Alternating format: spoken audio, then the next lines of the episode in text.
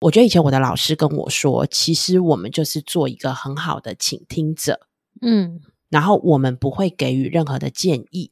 嗯对，因为从我的角度出发，我可能会觉得我这样子做比较好，那样做比较好嘛。嗯嗯对，但是我们不一样的是，其实我们不会给他，我们不会给建议。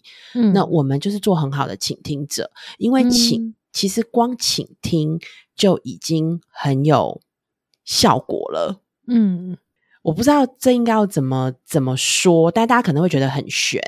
但是其实，但是其实真的，一个人在很有情绪的时候，他其实就是想要找一个人说。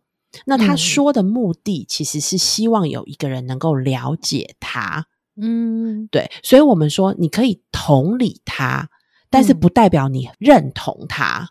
嗯嗯对，然后还有他会有很多很多的情绪，嗯那这个情绪其实没有对跟错。嗯对，所以当你知道这个情绪可能是来自于他的故事或是他的经验的时候，他其实不太会影响我。嗯对我不会说，哎呦，你怎么会有这种情绪？嗯嗯嗯对，因为我知道他的情绪，情绪本身是没有对跟错的。